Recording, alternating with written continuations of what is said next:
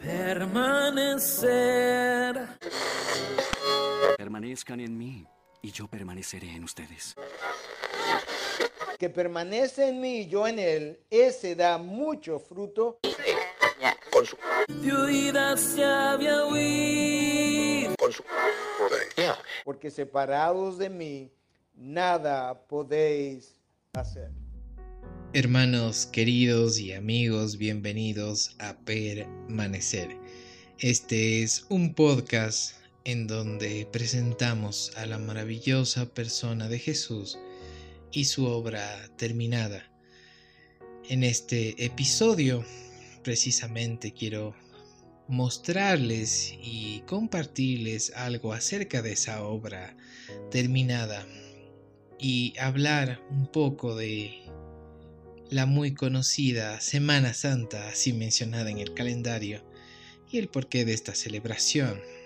Asimismo, hablar de la esencia de, de esta semana y las actividades que se realizan durante estos días, con el objetivo de romper con paradigmas y comprender el verdadero sentido de esta festividad. Primero que nada debemos ser conscientes que si formamos parte de esta celebración significa que tenemos en cierta medida fe en Jesús, ya que en esta semana se conmemora sus últimos días antes del acto de amor más grande registrado en la historia de la humanidad, y estoy hablando claro de su muerte en la cruz. Ahora, celebrar la muerte de alguien suena ilógico y descabellado.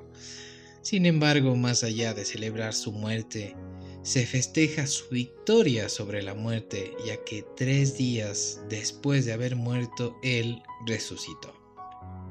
Obviamente, ante esto el escepticismo puede salir a flote porque muchos aseguran que esto no pasó. Aquí hago un paréntesis y si eres alguien que aún tiene dudas y es la primera vez que escuchas el podcast, te invito a escuchar el primer episodio de nuestra serie Jesús, el camino, la verdad y la vida en donde presentamos al maravilloso Jesús, la importancia de su presencia en nuestras vidas y su resurrección. Continuemos. es importante mencionar que absolutamente todo el Antiguo Testamento se enfoca en llegar a este punto de la historia como el momento cúspide de todo. Desde el Génesis ya se menciona la venida de un rey salvador, del Mesías prometido y en el transcurso de la historia mediante los profetas se muestra la vida de Jesús, empezando desde su nacimiento los sucesos más importantes hasta llegar a su muerte y resurrección. A lo largo de este mensaje iremos viendo estas referencias y cómo Jesús le da cumplimiento a cada una de ellas. Comenzamos estos últimos días de Jesús en domingo con la entrada triunfal o lo que es conocido en la sociedad como el Domingo de Ramos. Jesús comienza su última semana dirigiéndose a Jerusalén montado en un burro y siendo recibido por una multitud que le daba la bienvenida, agitando ramas de palma y aclamándolo como su rey. Para mostrar que él era el Mesías prometido, Jesús escogió un momento clave en el que no solamente todo el pueblo judío estaba reunido en un mismo lugar, sino que muchas personas de diferentes nacionalidades llegaban para celebrar la Pascua. Aquí multitudes enteras podrían verlo y así él dejaría clara su misión y lo maravilloso de su persona. El conocido Domingo de Ramos es la conmemoración de la entrada triunfal de Jesús a Jerusalén como el Rey de Reyes y el Príncipe de Paz. Podemos ver este hecho en el libro de Juan, capítulo 12, versículo 12 y 13, que dice, El siguiente día grandes multitudes que habían venido a la fiesta, al oír que Jesús venía a Jerusalén, tomaron ramas de palmera y salieron a recibirle y clamaban, Osana, bendito el que viene en el nombre del Señor, el Rey de Israel. La referencia de este hecho se encuentra en el libro del profeta Zacarías, en el capítulo 9, verso 9, quien ya anticipó la entrada triunfal de Jesús aproximadamente 500 años antes, y menciona, Alégrate mucho, hija de Sión, da voces de júbilo, hija de Jerusalén, he aquí tu rey vendrá a ti, justo y salvador, humilde, y cabalgando sobre un asno, sobre un pollino, hijo de asna. Ahora, ¿Por qué en este domingo todos recibían a Jesús con alegría y unos días después lo acosaban y pedían su muerte? La gente alababa a Dios porque les había enviado un rey, pero tenían el concepto equivocado acerca de este rey. Ellos pensaban y esperaban un rey que se levante en guerra contra el imperio romano y le devuelva a la nación su gloria pasada por eso, al ver que Jesús no cumplía con sus expectativas de guerra, muchos se volvieron contra él. La gente salió en conjunto a ver a Jesús, mayormente porque habían escuchado de sus milagros. Sin embargo, su admiración fue breve y su compromiso fue superficial, pues en pocos días no harían nada para evitar a que sea crucificado, sino todo lo contrario. La devoción que se basa en curiosidad y popularidad no dura mucho tiempo y este es un claro ejemplo. La vida de Jesús y, todas sus maravillas son eternas, ya que hasta el día de hoy las fechas más importantes en el calendario son su nacimiento y esta Semana Mayor en donde se recuerda su muerte y resurrección. Esto pasa el día domingo y pasamos al lunes el lunes en donde Jesús limpia el templo. Esto lo podemos ver en el libro de Mateo, en el capítulo 21, en el verso 12 hasta el 17. En este día Jesús se encuentra en el templo molesto por lo que ahí sucedía.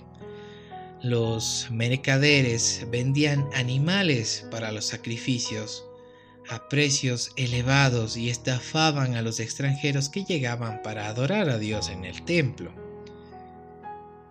Dice lo siguiente, y entró Jesús en el templo y echó fuera a todos los que compraban y vendían en el templo y volcó las mesas de los cambistas y los asientos de los que vendían las palomas, y les dijo, escrito está, mi casa será llamada casa de oración, pero vosotros la están haciendo cueva de ladrones.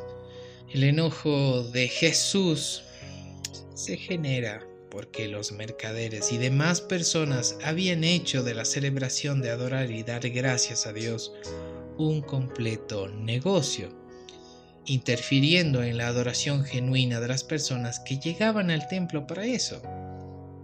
Actualmente, muchos usan las festividades como esta para buscar el beneficio propio o lo ven simplemente como días de vacación sin ser conscientes de lo que en verdad significa. Los que comerciaban ahí le habían quitado el sentido a la adoración y como bien dice Jesús, habían convertido el templo en una cueva de ladrones.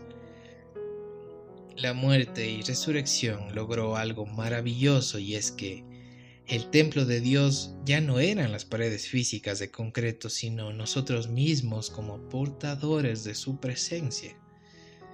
Entonces, al saber ahora que nosotros somos el templo vivo de Dios, deberíamos preguntarnos qué tan limpios estamos.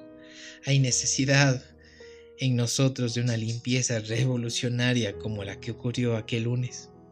Necesitamos sacar cosas de nosotros que realmente no le agradan a Dios. Por supuesto que sí. Debemos expulsar nuestros ídolos y el Espíritu de Dios que mora en nosotros nos ayudará a cumplir con todo esto. El rencor, la falta de perdón e incluso las rencillas más pequeñas son las que ocasionan que no podamos avanzar muchas veces e incluso en muchos casos son las causantes de varias enfermedades graves. Esto sucede un lunes. Jesús limpia el templo. Pasemos al día martes. Jesús denuncia a los fariseos y maestros de la ley. En este momento Jesús ya se encuentra al borde de empezar lo que sería su pasión, luego de varios actos como el haber echado a los mercaderes del templo que enfurecieron a los maestros de la ley, Jesús los enfrenta y presenta una acusación controversial, pero también perfectamente explicada y fundamentada. El texto que narra este suceso se encuentra en el libro de Mateo en el capítulo 23, desde el verso 13 hasta el 36 y solamente quiero leerles una parte de esta porción bíblica. En el capítulo 25 dice lo siguiente, hay de ustedes, escribas y fariseos, hipócritas, que limpian el exterior del vaso y del plato, pero por dentro están llenos de robo y desenfreno Fariseo ciego, limpia primero lo de adentro del vaso y del plato para que lo de afuera también quede limpio. Ahora, ¿por qué Jesús lanza estas controversiales acusaciones? Ser un líder religioso en este tiempo era diferente a ser un líder religioso en ese tiempo, ya que la historia de Israel, su cultura y su vida cotidiana giraban alrededor de la relación que tenían con Dios. Los fariseos y maestros de la ley eran conocidos de buena posición social, respetados y entre comillas poderosos, y Jesús les acusa porque su deseo por más poder, dinero y prestigio los había llevado a perder de vista a Dios y esa ceguera estaba contagiando a toda la nación. Y a los seguidores de los fariseos les atraía la religión, sus normas, sus costumbres, pero no Dios. Se enfocaban demasiado en los detalles de sus reglamentos y ordenanzas que perdían de vista completamente a Dios. Los maestros de la ley pretendían todo esto para verse bien y santos por fuera, pero en el interior estaban llenos de avaricia y corrupción. Y actualmente también sucede esto. La religiosidad que gobierna en el corazón de las personas es tal que, por ejemplo, pueden dar 10% de su dinero como limosna, pero no dar ni un minuto a ayudar a quien de verdad lo necesita. De nada sirve si en esta semana dejas de comer carne y pretendes verte honrado por fuera si en tu corazón la intención es mostrarte así para ganar aprobación. De nada sirve ir a una iglesia y santificar un ramo con agua bendita y llevarlo como amuleto de la suerte a tu casa, si aún existe discordia e hipocresía entre tu familia. La religiosidad te lleva a hacer las cosas por costumbre, sin corazón, a buscar aprobación, Romper con este paradigma es vital para experimentar una amistad con Dios y dejar de ser oprimidos por la religión que nos lleva hacia una ceguera tal como sucedía con los fariseos. La vida de Jesús nos guía a vivir en verdadera plenitud. El conocer al maravilloso nos hace libres. Y así paso al miércoles que yo lo llamo el miércoles de silencio. En esta instancia la escritura no muestra lo que sucedía con Jesús. Podía haber estado enseñando y sanando a las personas, orando al Padre a solas o instruyendo a sus discípulos sobre lo que se estaba por venir. Sin duda alguna, cualquiera de las cosas que podía estar haciendo Jesús en este día nos da una excelente entrada para ver lo que sucedería al día siguiente, llegando así al jueves, en donde se suscitan varios hechos como la última cena, Jesús lavando los pies a sus discípulos y también la promesa del Espíritu Santo. Jesús ya sabiendo lo que iba a ocurrir, quería despedirse de sus amigos y celebrar la Pascua con ellos. Aquí quiero mostrar el porqué de esta festividad y por qué es tan relevante para entender lo que ahora celebramos. Todo comienza en los tiempos de Moisés, cuando Dios libró al pueblo hebreo de los egipcios. Podemos ver esto en el libro del Éxodo, en el capítulo 12. Dios mismo instruye a Moisés y a su hermano Aarón para que cada familia tome un cordero o cabra de un año y que éste no tenga ningún defecto. Tenían que sacrificar y comer a este animal y usar su sangre para marcar los postes y el dintel de sus puertas, para así saber cuál era el pueblo hebreo y no herirlos de muerte como a los egipcios. La palabra Pascua o Pesaj en hebreo significa pasar por encima. Precisamente en esa noche el Espíritu de Dios pasaba por encima, sin herir a los que tenían la sangre en sus puertas. La sangre de ese cordero sin defecto justificaba y daba salvación. El libro de Éxodo en este capítulo nos muestra también que Dios ordena que celebremos esta festividad de generación en generación para siempre. Esta es la mayor referencia de lo que Jesús haría precisamente en la celebración de la Pascua porque Él está representando a ese Cordero inmolado y sin defecto, que se entrega en sacrificio y como ofrenda agradable para darnos libertad. Su sangre es la que nos justifica y nos otorga esa eterna salvación. En el libro de Mateo, en el capítulo 26, podemos ver la referencia de la Santa Cena. En el verso 16 dice lo siguiente la institución de la cena del Señor. Mientras comían, Jesús tomó pan y habiéndolo bendecido lo partió y dándoselo a los discípulos dijo, Tomen, coman, esto es mi cuerpo.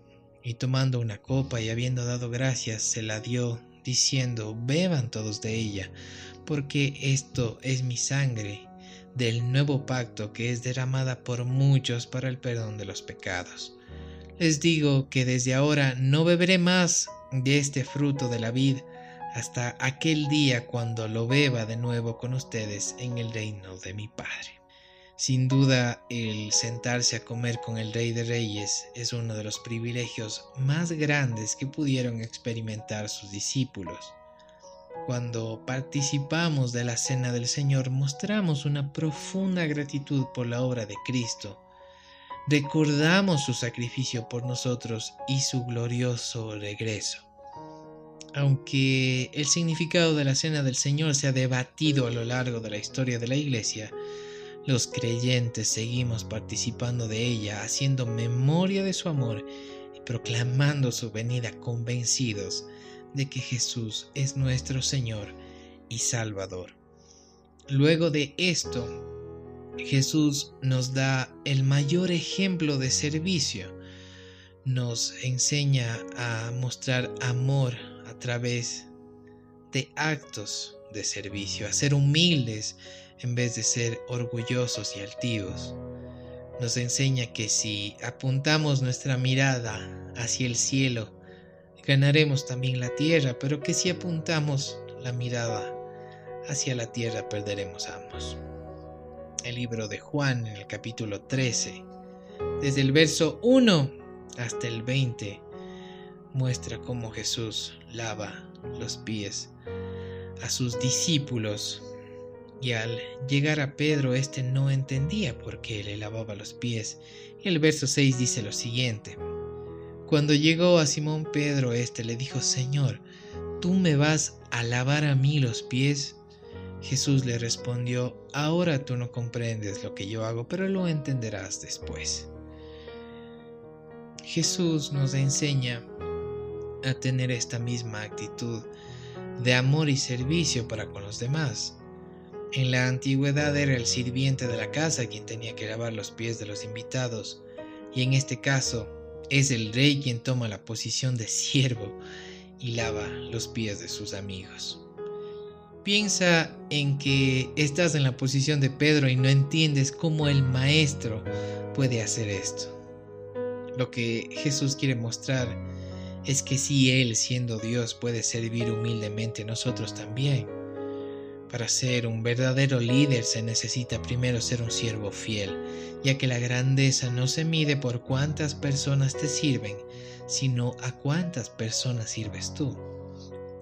Asimismo, esa noche predice la traición de uno de sus discípulos, que era Judas Iscariote, como lo muestra la escritura, y la negación de Pedro, que hasta ese entonces estaba dispuesto a toda costa hasta dar su vida por el Maestro. Estos dos son claros ejemplos de lo que el amor por Jesús puede hacer y lo que pasa si lo rechazamos. Juan relata estos momentos de forma detallada y Jesús, aún sabiendo lo que pasaría, no deja de amar a sus discípulos. La diferencia radica en que Judas no se dio cuenta del amor y del perdón que Jesús le otorgaba y terminó trágicamente con su vida, mientras que Pedro, aun con sus fallas, comprendió ese amor y ese perdón y terminó su vida de forma victoriosa, ya que no abandonó su fe en aquel que lo amaba. Dios conoce nuestras fallas, nuestros errores, nuestros pecados, sin embargo, siempre tiene los brazos abiertos si vamos ante Él con un corazón humillado y arrepentido, porque su amor es eterno e incondicional. Algo fundamental que Jesús comparte en este día es la promesa de permanecer con nosotros a través del Espíritu Santo, quien luego de que Jesús se fuera, sería el que cuidara y guiara a los discípulos en la misión que Jesús les encomienda. Las escrituras nos dicen en el libro de Juan, en el capítulo 14, el verso 15, Si me aman, obedezcan mis mandamientos, y yo le pediré al Padre, y Él les dará otro abogado defensor, quien estará con ustedes para siempre. Me refiero al Espíritu Santo, quien guía a toda la verdad.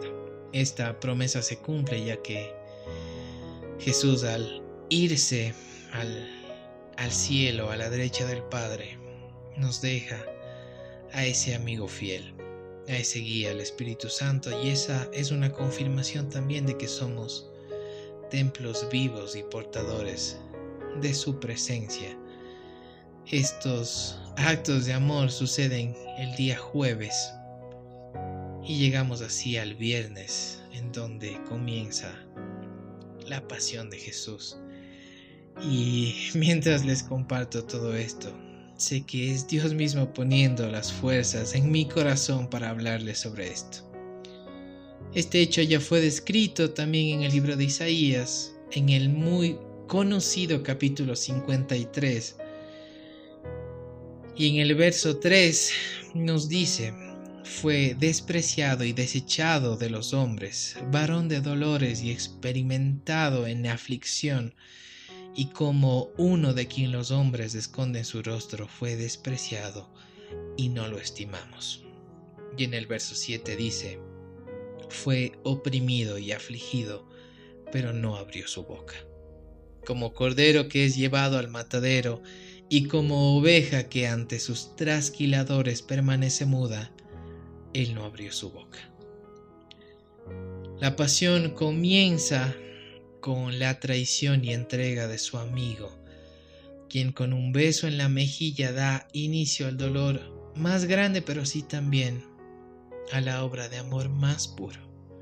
Algunos estudiosos plantean que Judas al llevar a los guardias para que arresten a Jesús, él pensaba y esperaba que se levante en armas y empiece la guerra contra el imperio romano. Sin embargo, como dice la escritura, como cordero que es llevado al matadero y como oveja que ante sus trasquiladores permanece muda, él no abrió su boca. Todo esto lo podemos encontrar en el libro de Juan en los capítulos 18 y 19. El primer lugar al que llega es la casa de un ex sumo sacerdote llamado Anás, y allí no solo es interrogado injustamente, sino que empieza a ser golpeado por los soldados. Mientras esto sucedía desde lo lejos y con miedo, Pedro le seguía los pasos hasta el momento en que se da cumplimiento a las palabras de Jesús. Crudamente lo niega tres veces y el gallo canta.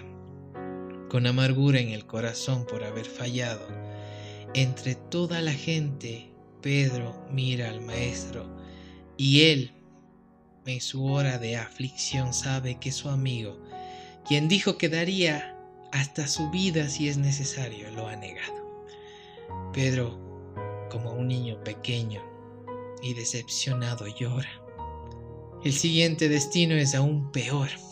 Llega ante el gran Sanedrín todos los líderes religiosos, maestros de la ley y fariseos, a los cuales anteriormente había acusado de hipócritas, ahora toman el lugar de jueces y tergiversando totalmente sus palabras y su vida y con testigos falsos emiten la sentencia de muerte de acuerdo a la ley judía, acusándolo de blasfemo. Los soldados junto con la multitud allí reunida empiezan a lanzarle golpes, insultos, escupitajos y a forma de burla. Lo golpean y le dicen profetízanos, ¿quién te golpea? Ya avanzada la madrugada y casi amaneciendo, Jesús sigue atado y ya con heridas de los golpes que había recibido es llevado a la casa del emperador romano Poncio Pilato. El gobernador sin encontrar falta y tratando de librarse de esa situación envía al Nazareno a Herodes, quien tiempo atrás había mandado a decapitar a Juan el Bautista. Herodes, al escuchar lo que se hablaba sobre Jesús, también en modo de burla le coloca una túnica real y lo devuelve con los líderes religiosos, quien deseando la muerte de Jesús, lo llevan de nuevo ante Pilato. Pilato, sin encontrar razón para culpar a Jesús, le dice al Sanedrín que lo azotaría. No satisfechos con esta respuesta y juntando a una multitud enardecida piden su muerte. Pilato entonces decide soltar a un criminal conocido y pone al pueblo a escoger, Jesús o Barrabás. Tristemente el pueblo que tan solo hace cinco días gritaba, Osana, bendito el que viene en el nombre del Señor, el Rey de Israel, pide por la liberación de Barrabás y la crucifixión de Jesús. Luego de escuchar al pueblo despreciándolo ese pueblo por el que vino, la tortura comienza. Los soldados romanos lo desnudan frente a la multitud y le colocan también a modo de burla un manto escarlata, una corona de espinas que traspasa su carne y una caña en su mano con la que posteriormente le seguirían golpeando. Con el rostro lleno de sangre, ya cansado, es llevado hacia el castigo romano. Su espalda es descubierta y es atado de manos a una roca, y los latigazos empiezan a flagelar su cuerpo. Esta práctica de los romanos era tan bárbara que la ley romana decía que solo tenías que llegar hasta los 39 latigazos, ya que en medio de esto era normal que las venas, las arterias e incluso hasta algunos órganos internos explotaran. Ya con la espalda destruida es puesto de frente para continuar con la parte delantera de su cuerpo. Ya desfigurado, todo esto aún no ha terminado ya que ahora tiene que cargar su cruz hasta el Gólgota, el lugar de la crucifixión. Jesús al borde del colapso paso a paso avanza. Los soldados romanos con temor de que Jesús muera antes llaman a un hombre llamado Simón de Sirene para que ayude a Jesús a llevar la cruz por el resto del camino. Ya en el lugar, luego de un camino de aproximadamente 600 metros, Jesús es crucificado. Sus manos y pies son traspasados por los clavos, y esta práctica romana no era para una muerte rápida, sino todo lo contrario, era para una muerte lenta y dolorosa. El ser clavado de forma vertical en el madero provocaba generalmente la muerte por asfixia, ya que las víctimas pasaban entre 12 y 24 horas hasta llegar al punto de no poder inflar su pecho para respirar. Cerca de las 3 de la tarde de un viernes, Jesús, sin haber tenido descanso desde el día anterior, con su último aliento, entrega su espíritu al Padre y pronuncia las palabras más sublimes de toda la historia. Consumado es. En el caso de querer que la muerte sea antes, los soldados procedían a romper las piernas por debajo de la rodilla para que las víctimas mueran desangradas. En el intento de hacer esto con Jesús, un soldado lleva su lanza y desconcertado ante Jesús, la clava en el costado y al instante comienza a salir lo que quedaba de agua en su cuerpo y hasta la última gota de sangre. Todo esto por nosotros.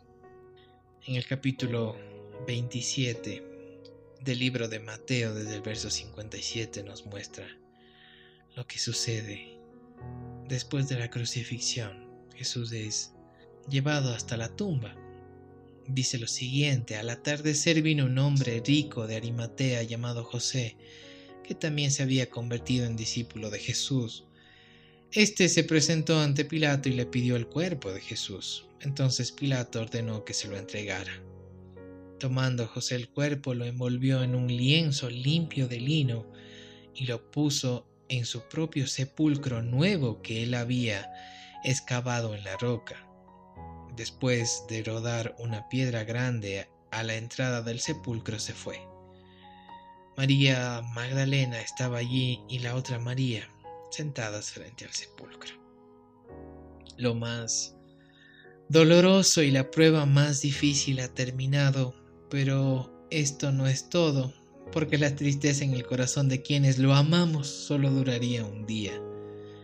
Él volverá de la muerte para la gloria de Dios. Llegamos hasta el sábado, ese sábado de tristeza y desconcierto. Todos los que seguían a Jesús aún no comprendían cómo el Maestro ha muerto Pedro, lleno de arrepentimiento junto con los demás por no haber estado junto a él en el momento en que parecía que más lo necesitaba. Judas llegando con las autoridades judías para devolverle las monedas que había recibido por su traición y posteriormente quitándose la vida, mientras todos ellos se encontraban tristes y desconsolados, los líderes religiosos con miedo de lo que Jesús había dicho, de que resucitaría al tercer día van con Pilato para que mande a poner una piedra inamovible para que los discípulos no puedan sacar el cuerpo. La Biblia lo relata de la siguiente manera. En el capítulo 27 de Mateo, desde el verso 62. Al día siguiente, que es el día después, de la preparación se reunieron ante Pilato los principales sacerdotes y los fariseos y le dijeron, Señor, nos acordamos de cuando aquel engañador aún vivía. Dijo, después de tres días resucitaré. Por eso, ordene usted que el sepulcro quede asegurado hasta el tercer día, no sea que vengan sus discípulos, se lo roben y digan al pueblo, Él ha resucitado de entre los muertos, y el último engaño sea peor que el primero. Pilato les dijo, una guardia tienen, vayan, asegúrenlo como ustedes saben, y fueron y aseguraron el sepulcro, y además de poner la guardia sellaron la piedra. Todos los esfuerzos de los que estaban en contra de Jesús serían en vano, ya que nadie podría interponerse ante el poder y gloria de Cristo. Así que en este punto llegamos al momento cumbre de las escrituras, dando cumplimiento a todo lo escrito y relatado por siglos en el Antiguo Testamento. La muerte ha sido vencida. Tenemos acceso al trono de la gracia. Para mí es inevitable no sentirme emocionado y conmovido en este momento. Y llegamos hacia el domingo la resurrección. Este día es el más importante de todos. Jesús está vivo. La fe cristiana se fundamenta en este hecho, porque a través de la resurrección Jesús nos reconcilió con Dios y todo lo que había sido entregado a Satanás por medio de Adán es restaurado. Lo que Dios mismo había dicho desde el Génesis se ha cumplido. Haré que tú y la mujer sean enemigas, lo mismo que tu descendencia y su descendencia. Su descendencia te aplastará la cabeza y tú le morderás el talón. Esto está en Génesis 3.15. Sin duda, una mordida en el talón te lastima, pero un pisotón en la cabeza es mortal. La mordida en el talón hace referencia al padecimiento de Cristo en la cruz y la momentánea celebración de las tinieblas al saber que Cristo ha muerto, pero Jesús vuelve en gloria y le pisa la cabeza a Satanás con su resurrección, venciendo así a la muerte. Literalmente, el capítulo 28 del libro de Mateo es una de las más importantes porciones de las escrituras y quiero de forma expositiva leerla tal como está escrita y así deleitarnos en lo que sucede en este glorioso día. El domingo por la mañana temprano, cuando amanecía el nuevo día, María Magdalena y la otra María fueron a visitar la tumba. De repente se produjo un gran terremoto, pues un ángel del Señor descendió del cielo, corrió la piedra a un lado y se sentó sobre ella. Su rostro brillaba como un relámpago y su ropa era blanca como la nieve. Los guardias temblaron de miedo cuando lo vieron y cayeron desmayados por completo. Entonces el ángel les habló a las mujeres. No teman, dijo, Sé que buscan a Jesús. El que fue crucificado no está aquí. Ha resucitado tal como dijo que sucedería. Vengan, vean el lugar donde estaba su cuerpo. Y ahora vayan rápidamente y cuéntenles a sus discípulos que ha resucitado y que va delante de ustedes a Galilea. Allí lo verán. Recuerden lo que les ha dicho las mujeres se fueron a toda prisa. Estaban asustadas pero a la vez llenas de gran alegría y se apresuraron para darle el mensaje del ángel a los discípulos. Mientras iban Jesús les salió al encuentro y las saludó. Ellas corrieron hasta él, abrazaron sus pies y lo adoraron. Entonces Jesús les dijo, no teman, digan a mis hermanos que vayan a Galilea y allí me verán. Mientras las mujeres estaban en camino, algunos de los guardias entraron en la ciudad y les contaron a los principales sacerdotes lo que había sucedido. Se convocó a una reunión con los ancianos y decidieron dar a los soldados un gran soborno. Les dijeron, ustedes deben decir, los discípulos de Jesús vinieron durante la noche mientras dormíamos y robaron el cuerpo. Si llega a oídos del gobernador, nosotros los respaldaremos, así no se meterán en problemas. Entonces los guardias aceptaron el soborno y dijeron lo que les habían ordenado. Su historia corrió por todas partes entre los judíos y la siguen contando hasta el día de hoy. El relato de Mateo muestra tres hechos. La resurrección, el informe de los guardias que cuidaban la tumba y la misión que Jesús nos delega siendo la resurrección el más importante. Con esto solo puedo pensar en la alegría, primero de estas benditas mujeres que fueron las primeras en recibir el mensaje de que Jesús estaba vivo y luego de los discípulos, especialmente de Pedro, que había fallado de forma particular. A pesar de que los líderes religiosos sobornaron a los guardias para que mintieran ante sus superiores, nada podría interponerse ante la verdad, ya que tan pronto como las mujeres vieron que la tumba estaba vacía, la voz empezó a correr rápidamente por todo el pueblo judío. Posterior a esto, el Evangelio de Juan relata que durante 40 días Jesús comparte con sus amigos y luego es elevado en gloria hacia el cielo. En este lapso de tiempo suceden varias cosas que nos llevarían mucho, pero mucho tiempo compartir y que seguramente lo haremos en otras ocasiones para darle el énfasis que se merece cada suceso. Lo sucedido la última vez que los discípulos ven a Jesús es la gran misión que les encarga, que es compartir el mensaje de vida eterna con todo el mundo, hacer discípulos y bautizarlos en el nombre del Padre, del Hijo y del Espíritu Santo. Se cumple también lo que había prometido, que al irse nos dejaría el Espíritu Santo. Además de esto, Mateo registra una de las promesas más hermosas de la Biblia. Y termino esta porción bíblica desde el verso 18 en adelante, que dice Jesús se acercó y dijo a sus discípulos, Se me ha dado toda autoridad en el cielo y en la tierra, por lo tanto vayan y hagan discípulos de todas las naciones, bautizándolos en el nombre del Padre y del Hijo y del Espíritu Santo enseñen a los nuevos discípulos a obedecer todos los mandamientos que les he dado. Y tengan por seguro esto, que estoy con ustedes siempre, hasta el final de los tiempos. En este punto, con el camino hacia la cruz ya concluido, puedo decir con certeza que nunca habrá verdad tan grande y absoluta como que Jesús vive y regresará. Para terminar, solo puedo decir que he derramado mi corazón escribiendo cada línea y que mi alma está satisfecha, llena de gozo, de esperanza y de expectativa al saber lo que Dios puede hacer a través de este mensaje.